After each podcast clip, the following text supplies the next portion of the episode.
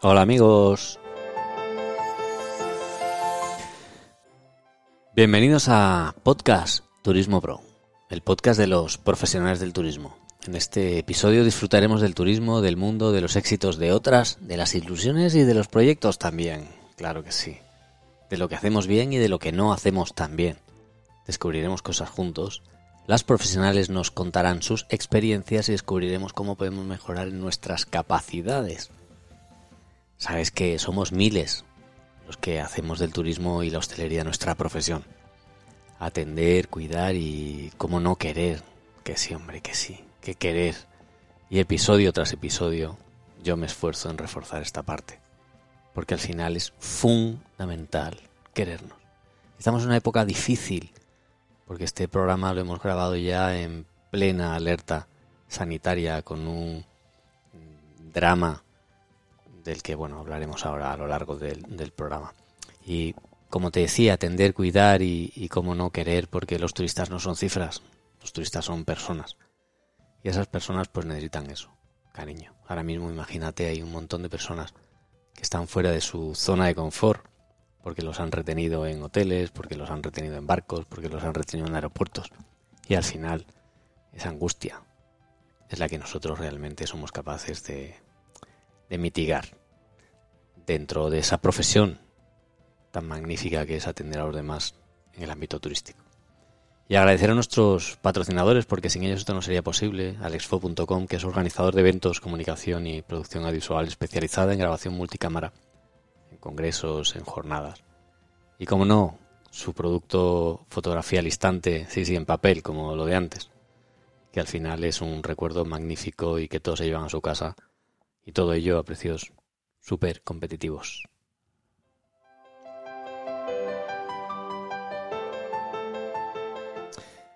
Y hoy, bueno, pues vuelve a estar con nosotros Alberto Losada, porque hoy vamos a hablar de teletrabajo, teletrabajo realidad o ficción. Ya sabes que, que me gusta mucho, bueno, pues darle un punto de vista diferente a las cosas, o al menos yo creo que es diferente, o yo procuro que sea diferente. Otra cosa es que lo, que finalmente lo, lo consiga. Alberto Losada, él es experto en comunicación en el ámbito de la empresa y todo lo que ello conlleva hacia adentro, hacia afuera, entre las personas, con los proveedores, con los clientes.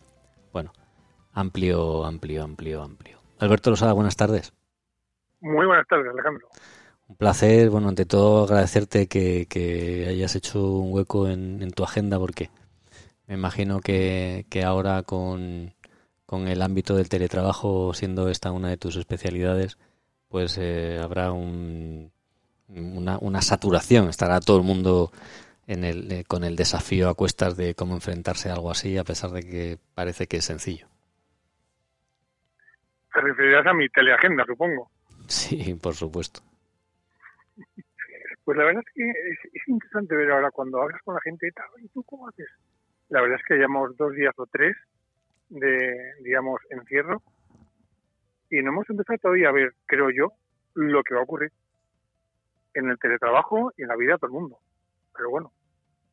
Eso, eso, eso lo veremos. Oye, la primera pregunta que yo te tendría que hacer es eh, ¿cuál es la cuál es la, la actitud y, con la que uno se tiene que enfrentar a, a teletrabajar? La, la, primera es mental, mentalizarse con que yo sigo trabajando. El teletrabajo es, es trabajo, a secas. Y luego, si vamos un poquito al en qué medida voy a poder hacerlo, pues hay que pensar en que, por supuesto, puedo hacerlo.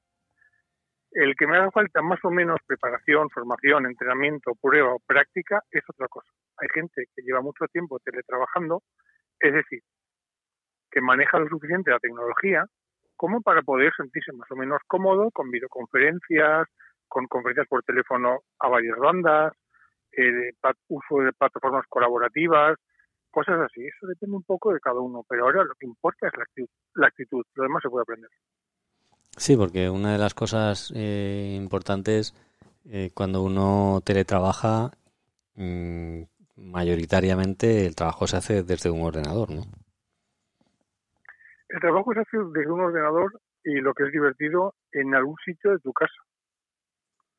Es decir, en la cocina, en un despachito, depende de la casa que tenga cada uno en un dormitorio, eh, en el salón, alguno pues no tiene más remedio que hacerlo en el pasillo, pero se hace a través de ordenador y teléfono, sí. Dicen los expertos que, que se recomienda pues tener un lugar específico, limpio, que siempre sea el mismo, que no sé qué, que no, que no, que cuando sales de ahí sales para que no se intoxique el ambiente casero, digámoslo así, con, con el ambiente de trabajo y que uno no cuelgue el ordenador y al final se quede con los problemas del trabajo en casa y, o se lleve los problemas de casa al trabajo.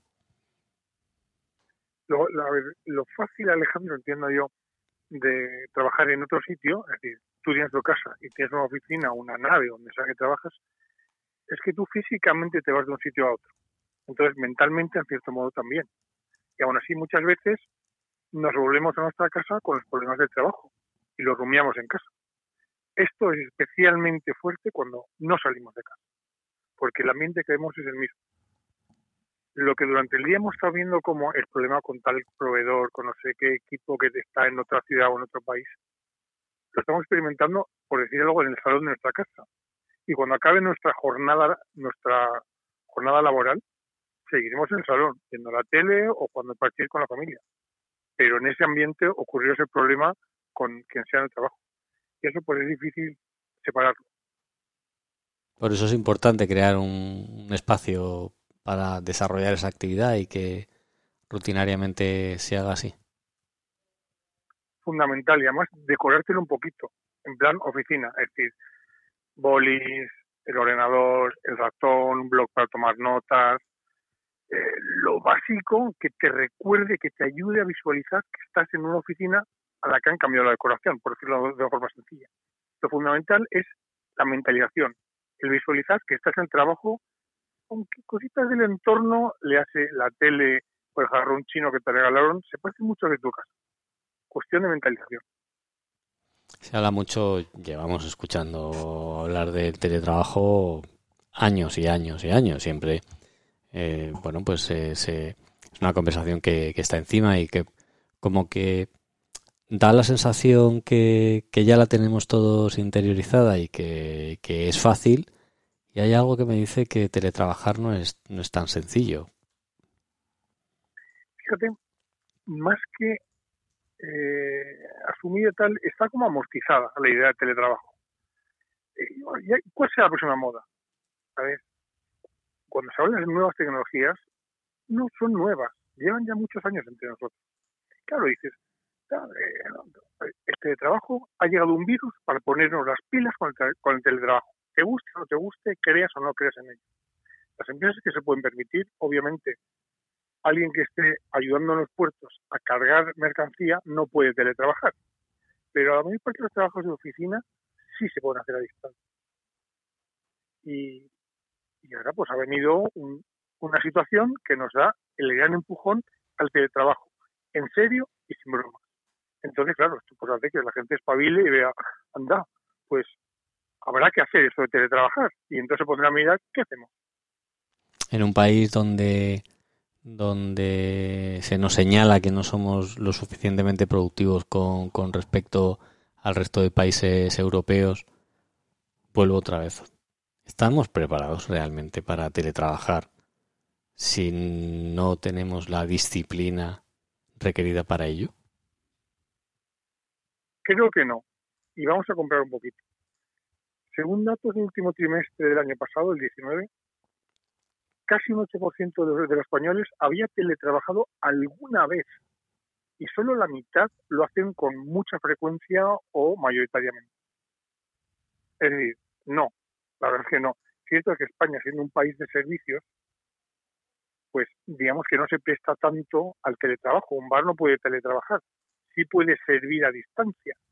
Entonces, vale, tiene al cocinero trabajando igual. Pero no, contestando tu pregunta, no estamos preparados ni desde el punto de vista de mentalización ni desde luego del de productividad. Aunque dicen las estadísticas del teletrabajo el teletrabajador que se lo tiene bien montado, bien organizado y bien estructurado, es bastante, hasta un 20% o 25% más productivo que el, que trabaja en una oficina a luz presencial. Puede ser porque ese, ese teletrabajador que sea consciente, porque él en sí mismo ya es disciplinado para él es una ventaja porque aprovecha mucho más el tiempo, ya que no tiene no tiene desplazamientos y tiene un montón de ventajas a diferencia del que realmente no tiene esa disciplina incluso en su en su puesto de trabajo pues no es todo lo productivo que, que debería de ser. Sin duda alguna, Alejandro, pues sin duda alguna. Es decir, la gente que en general en su vida, no ya en la laboral, en la laboral y en la personal, es ordenada y sabe seguir rutinas y hábitos y tal, evidentemente lo tiene mucho más fácil para trabajar sin supervisión directa, sin compañeros que te miran, sin, gente, sin superiores que te echan un vistazo a ver cómo lo haces. Es distinto, por eso creo que está importante la mentalización. Entonces, habrá que mejorar en el sentido de la autogestión, que es un tema importante. Es decir, yo me pongo un horario, a las nueve empieza mi, mi telejornada laboral, que es una jornada igualmente laboral. Entonces hay que pasar la disciplina. Habrá gente que lo haga bien en dos, tres, cinco días y gente que a las dos semanas de estar teletrabajando todavía tendrá unos muy amplias zonas de mejora. Depende, sí, como dices bien, de, de cómo es cada uno. Por eso está muy bien lo que decía antes, actitud o aptitud. Primero la actitud. Quiero hacerlo mejor. Quiero ser más productivo. Y creo que quien vaya desarrollando estos hábitos, una vez que hayamos superado esta situación de contención de virus, continuará con ellos. Eso lo creo firmemente. Cuando, cuando hablamos de, de teletrabajar, mm, estamos hablando de, de algo bueno, pues de algo que, como decía, parece que, que, es sencillo, ¿no? Que es como, como, bueno, pues que esto es muy fácil. Yo me voy a mi casa y si proceso archivos, pues, pues los proceso desde mi casa. ¿Cómo, cómo se, se mantienen en la distancia las, las relaciones entre, entre compañeros? Pues tiene varios caminos. El primero, y déjame insistir, es en mentalizarte de que sigues con el 100% de tus responsabilidades. Es decir, la, la, reunión, que ahora será telereunión de las 10 y cuarto, seguirá siendo a las 10 y cuarto, con la misma gente con la que te reunirías presencialmente. Entonces, sigue con tus hábitos, continúa y, y, verás que, que puedes hacerlo. Claro, dices, no, es que eh, yo sé, no estoy acostumbrado, vamos a decir otra cosa, la empresa tiene que marcar las directrices, porque seguirlo al 100% es complicado, pero si una empresa sabe decir a su gente, sobre todo a la más desorientada, ¿cómo lo hago? Pues lo puede hacer. Y luego no es el mismo trabajo el de la persona que está metiendo datos, como tú dices, procesando archivos, que una, que una directora de recursos humanos que tenga que hacer algunas reuniones, incluso teleformación. Son cosas bastante distintas, depende un poco del ámbito de cada cosa. Y en todo caso, no estaría de más dar un pequeño cursito de refresco de, o de como cosa nueva, cómo hacerlo, cómo conectar un Skype, cómo llevar una conferencia, cómo llevar los ritmos de la conversación, cómo prepararte, ese tipo de cosas. Tú eres, tú eres formador en empresas y consultor. Pues por lo que te por lo que te invitamos al, al programa, ¿invierten las empresas en, en, este tipo de formación? Pues no. Vamos, que yo sepa, no. Eh, aquí se aprende como tantas cosas en España a las bravas te ponen delante, aquí tienes el ordenador, la pantalla, eso así circular se llama cámara, aquí le das al on y ya está. Eso de, vamos a hacer una prueba, ni de coña, eso no se hace.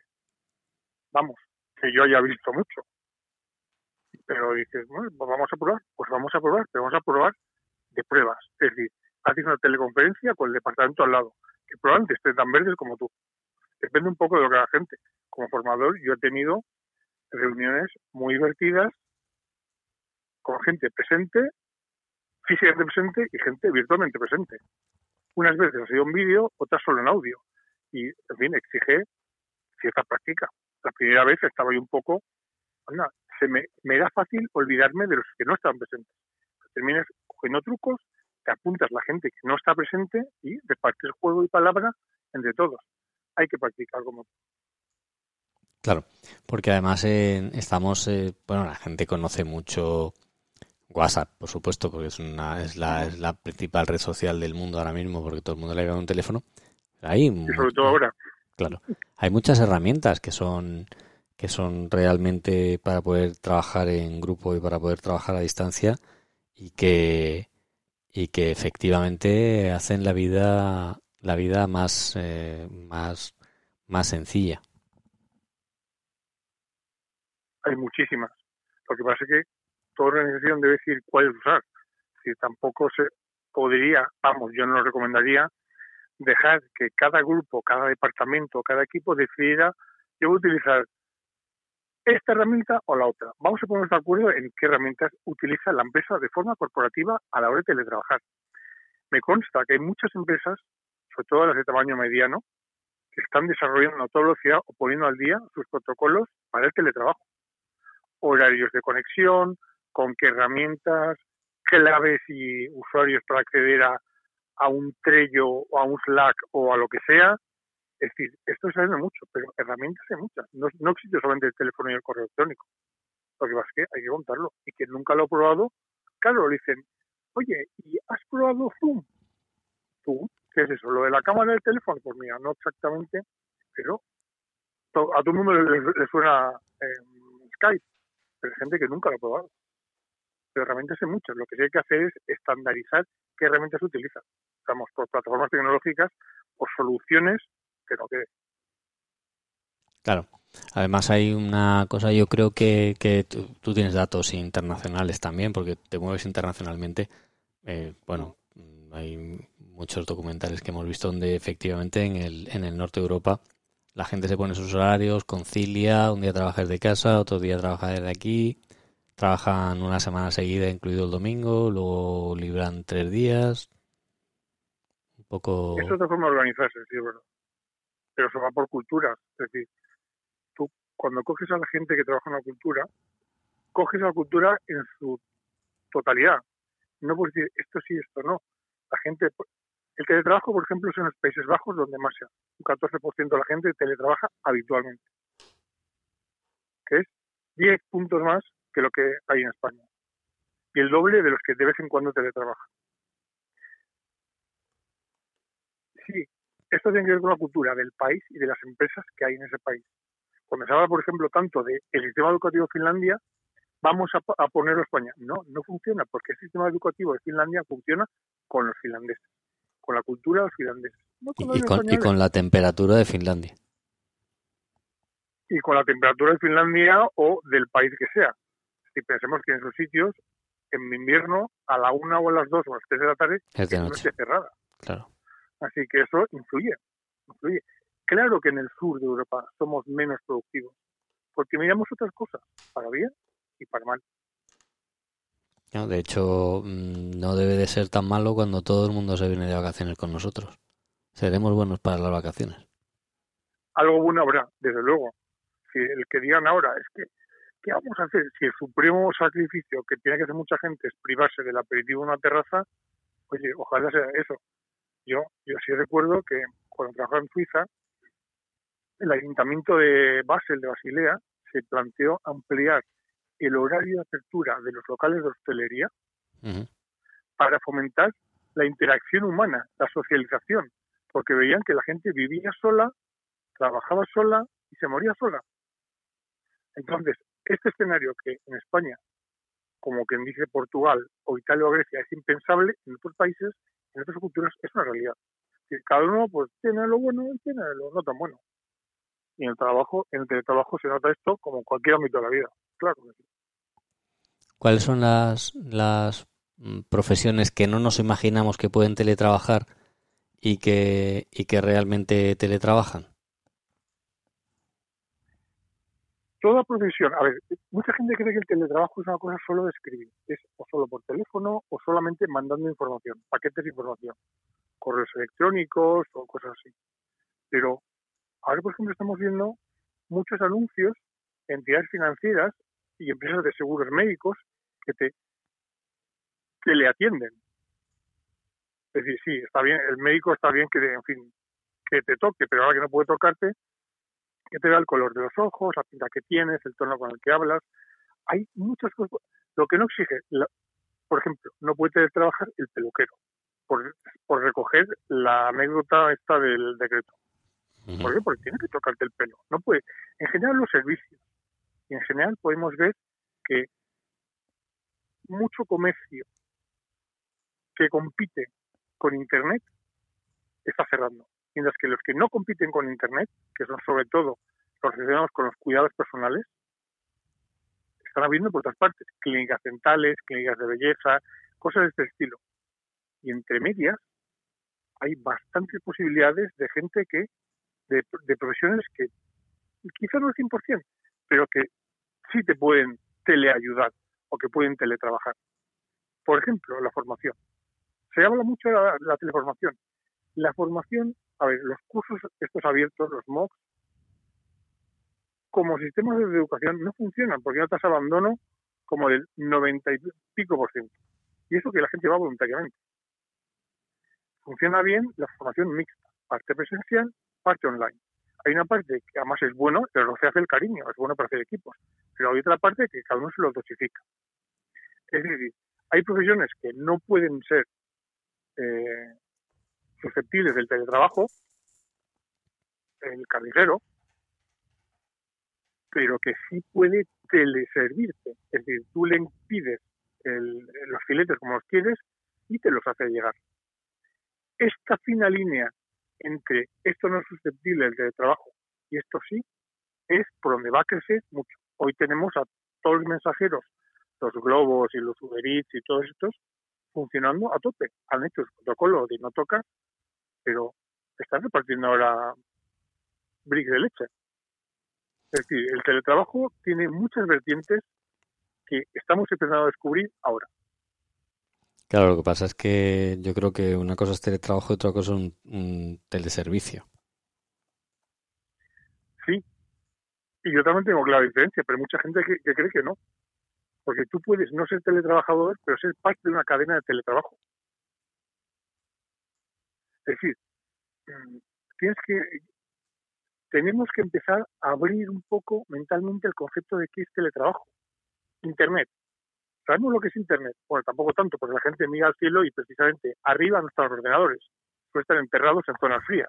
Sí, no, es la nube. No, exacto. Se dice que es la nube, pero no están precisamente al lado de los cierros y los cúmulos. Lo que pasa es que esa idea de Internet luego supone un mundo paralelo tan real como el que vemos y pisamos al andar por la calle. Esto es lo que estamos empezando a descubrir, insisto, lo empezando a descubrir con esta crisis del coronavirus y su repercusión en el mundo económico. El teletrabajo, el concepto se va a quedar pequeño, ya verás.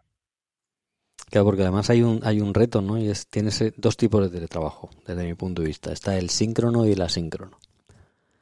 Para que no sé, para, para explicarme mejor. El síncrono significa que dos personas están telemáticamente conectadas y están trabajando y operando al mismo tiempo con una interacción mm, simultánea. Mientras que el asíncrono es aquel que uno se conecta tres horas después del anterior y tiene que leer los mensajes que le ha dejado escrito, los documentos que le ha puesto aquí o que le ha puesto allí, y entonces al final no tiene un contacto un contacto directo. En tiempo real. Claro. Entonces en, ahí, ahí se desarrolla una serie de, complejidades eh, hasta ahora yo creo que no, no vistas comúnmente porque además te encuentras con que estás trabajando con una persona en otra cultura en, otro, otra que tiene otra cultura, otro uso horario, otra temperatura. Pero claro, cuando tú estás aquí con, con la Navidad y estás con el, con la bufanda y estás con, con, con en pleno mes de diciembre en, nevando y del otro lado del globo están en la piscina, el estado de ánimo no tiene nada que ver el de el que está en la piscina con el que está en la nieve. O como vemos en los, en los países de Oriente Medio, que cuando llega nuestra Navidad, ahí lo que ahí no te felicitan la Navidad, sino te, dan las felicidades de, de, temporada, season's greetings. Entonces, y eso, tómatelo como quieras. Evidentemente, trabajar de una forma síncrona o síncrona son cosas muy distintas. ¿Cómo se ayuda? Cómo, cómo, se ayuda? Cómo, ¿Cómo se hace o qué o en qué consiste un curso en el que mm, su temática sea eh, superar esa, esas barreras? ¿Eso cómo se, cómo se encuadra en una formación? Eso empieza, empieza con un ejercicio común de sincronizar conceptos. ¿Qué es esto del teletrabajo? Y casi lo mejor es la analogía con el trabajo físico, con el trabajo presencial, y luego imagínate que los seis pupitres que están en la sala donde yo suelo trabajar se van cada uno a mil kilómetros de distancia.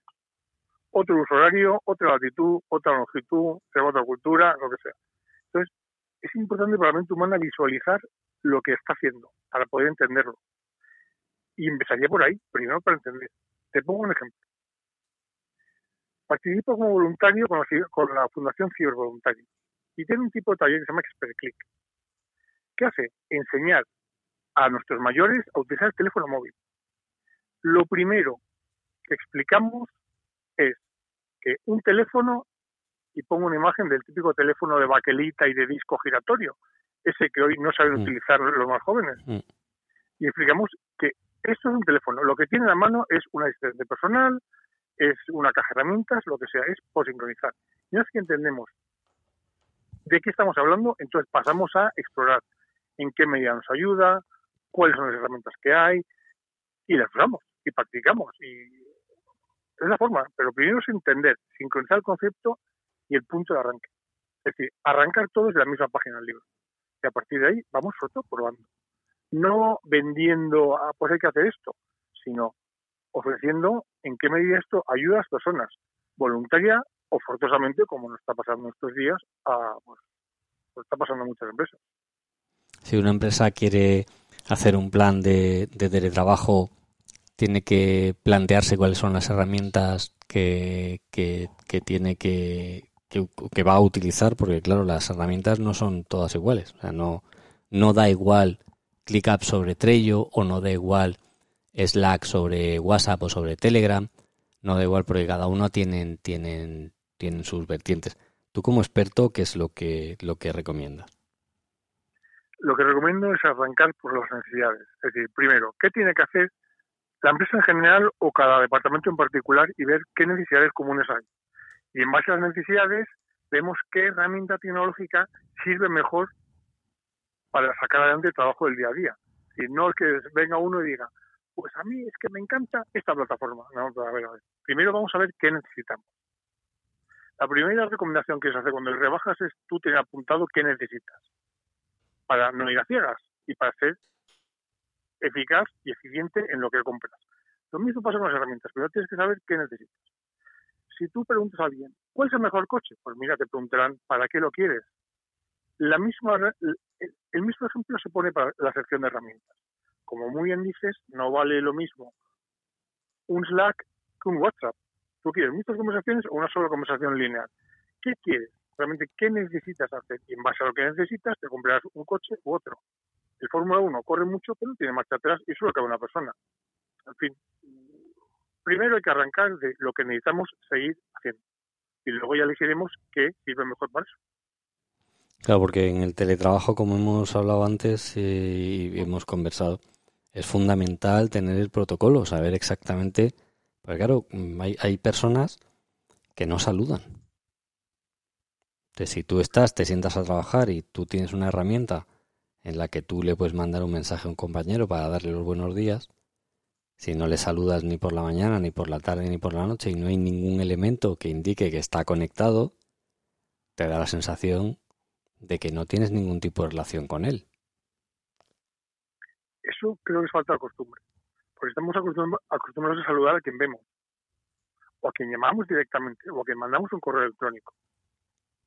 Pero no estamos tan, acostumbrados a iniciar nuestra telejornada laboral, nos sentamos en la silla, encendemos el ordenador, nos conectamos a la herramienta o herramientas que haya decidido la empresa y, bueno, en general aparece una lucita verde o un online o presente o conectado, lo que sea. Ahora, sí creo en la conveniencia muchas veces, y estos son puros hábitos que hay que desaprender o, y rehacer, de presentarte. Por ejemplo, en muchos foros de comentarios hay gente que cuando llega y se conecta, se presenta. Buenas tardes o buenas noches. ¿Qué ganas tenía de, de poder sentarme a comentar aquí las noticias? Pero luego en, otros mundos es, esto cuestión de acostumbrarse. Y esto, em, yo mismo, tú, cualquiera, un día no, no solo a nadie y otro pues empieza a hacerlo.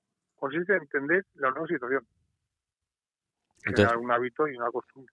Claro, entonces podemos decir que es importante cuando, cuando uno teletrabaja tener en cuenta que, que se tiene que esforzar por desarrollar la, las relaciones interpersonales en, la compañía, porque si no se puede quedar solo ahí en un rinconcito. Esa es la, razón por la que muchas empresas que habían contratado, esto pasa sobre todo en Estados Unidos, que habían contratado a mucha gente como trabajadora remota, no, a trabajar remoto no, te vienes a la oficina por lo menos un par de días a la semana, para que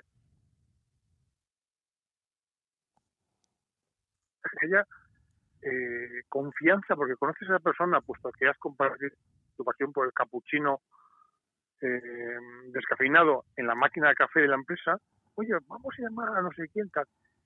Es importante que haya cierta habitualidad y el trabajar solo porque estás en otro continente o a cientos de kilómetros de distancia de la oficina a la que mejor no has ido nunca y hay planes para las que ir, eso es un poco triste. Lo que pasa es que es una cosa que, en fin, está creciendo. Y dicho esto, digo también, no todo el mundo vale para ello, ni toda empresa es susceptible de saber gestionarlo bien. Depende mucho de lo que la empresa haga. Porque cuando hay momentos de duda, si la empresa no dice, vamos a tirar por aquí, la gente improvisará.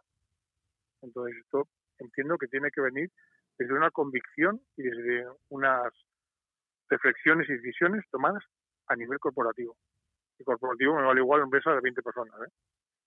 Sí, es. Eh, mm, yo considero por lo que estamos eh, desarrollando y por mi propia experiencia que si la empresa no tiene la madurez suficiente para comprender lo que implica el teletrabajo, en realidad se puede meter en un follón enorme. Yo, fíjate, yo creo, Alejandro, que ahí pasa un poco como con los rumores y la información. ¿Cuándo aparecen los rumores? Cuando no hay información. ¿Cuándo hay follón? Cuando no hay orden cuando cada uno empieza a tirar de lo que más le gusta o de aquello que utilizó alguna vez o de aquellas plataformas que utiliza con cierta frecuencia para otras cosas. Porque cuando la empresa nos dice, se va a hacer esto, aquello y lo otro, en el fondo a mucha gente le gusta que, a la mayor parte de la gente, me atrevería a decir, en el ámbito profesional, le gusta que le digan cuáles son las líneas. Se hace esto, se hace esto, y así todos se concentran en trabajar, en remar a la vez. No en yo cojo el remo de esta forma, yo ahora voy a tirar para atrás mientras tú tiras adelante. Tiene que haber alguien que marque el ritmo y la dirección. Y eso toca la dirección de la empresa, que es la que entiendo yo debe ir organizando esta formación, nuestros protocolos, nuestros preparativos para sacar adelante el trabajo a distancia, presencial o mixto. Pero la empresa tiene que seguir abierta, atendiendo a sus clientes y relacionándose con sus proveedores. Y esto pues a veces exige cierto esfuerzo, empezando por la gente de arriba. Alberto Losada, eh, Alberto Losada, él es eh, consultor de empresas especializado en la inteligencia colaborativa y, la gestión de las ideas, como hemos podido ver. Además hay multitud de artículos. Voy a dejar en, el, en los enlaces el, el artículo que tienes publicado en Avantideas de cómo teletrabajar, que al final, bueno, pues ayudará a, desarrollar la, conversación que, que, hemos, que hemos tenido. Alberto, un placer. Eh, a ver, tenerte de vuelta en el, en el podcast. Eh, amenazo con, con, volver a invitarte con, con, otros temas que realmente sean de ayuda para, para todos nosotros. Me ha encantado que me llamas otra vez. Te tomo la palabra con la amenaza y estaré, vamos.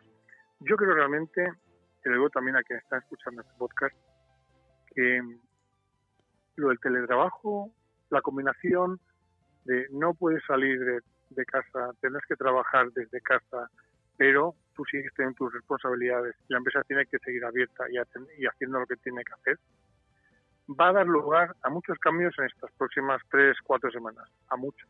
Espero que muchos para bien. Así que te agradezco, Alejandro, esta oportunidad de animar un poquito a las empresas a organizar un poco su futuro inmediato y quizá asentar las bases de un futuro que vaya un poco más allá a medio plazo, utilizando las nuevas eh, herramientas que igual nunca se han planteado ni usar.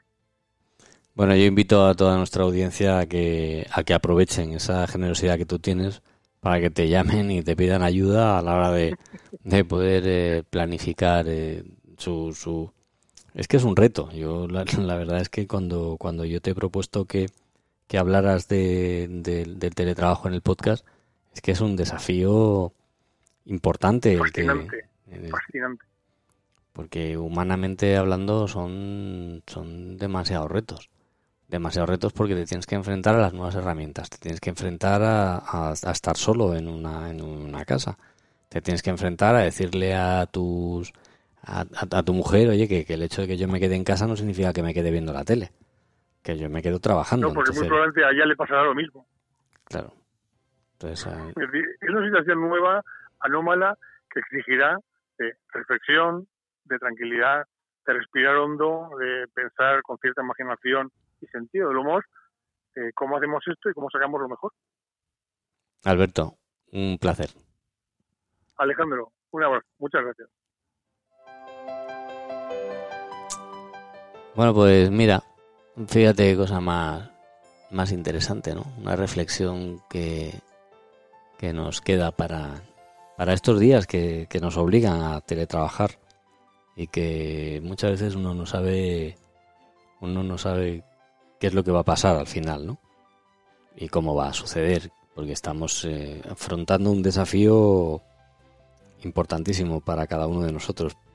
El desconcierto se, apro se aprovecha, se, apro se apodera de nosotros. Esta situación extraña, no sabemos qué es lo que va a pasar y en cualquiera de cualquiera de los casos va a depender mucho de nosotros, de cómo nos, de cuál sea nuestra actitud y de cómo nosotros lo veamos. Cada día a las 8 los españoles salen a la ventana a aplaudirle a los demás, a los que trabajan, a los que les cuidan, a los que les quieren, a los que están ahí al pie del cañón, cuidando de todos. Y yo creo que es un momento importante para, para la reflexión, como nos invitaba Alberto. Y yo creo que es un momento muy importante para, para ser una sociedad mejor de la que ya somos y para mirar al vecino y ver a quién le podemos echar una mano, porque hay mucha gente sola. Tú que estás ahí, que te has quedado hasta el final, gracias por quedarte hasta el final. Y entiendo que cuando te has quedado hasta el final es porque algo estaremos haciendo y algo te estaremos aportando. Yo estoy encantado de hacerlo, porque ya sabes, ya sabes que te quiero.